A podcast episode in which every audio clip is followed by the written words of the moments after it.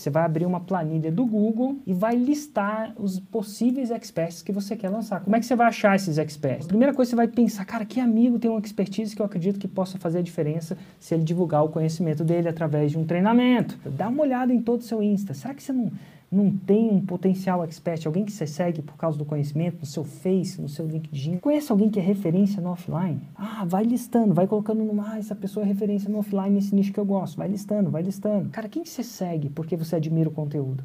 Quem é concorrente daquela pessoa que você segue? Quem você já leu um livro? É, e como é que contacta essas pessoas? A maioria das pessoas também estão no Instagram.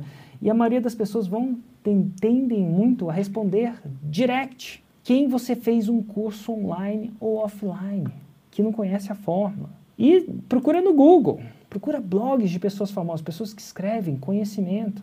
São potenciais pessoas que você pode lançar procura nos artigos mais visitados num determinado tempo. Manda no grupo de WhatsApp. Cara, você conhece alguém que você respeita? Que você, quais foram as últimas pessoas que fizeram curso, que você recomenda? Qualquer pessoa que dá curso é um potencial expert para você lançar e transformar aquilo online. Vai numa livraria física, lista todos os nomes de autores que escreveram um livro. Eles são experts. Se ele não tivesse, se ele não fosse expert, ele não teria escrito o livro. Então todos esses podem ser experts.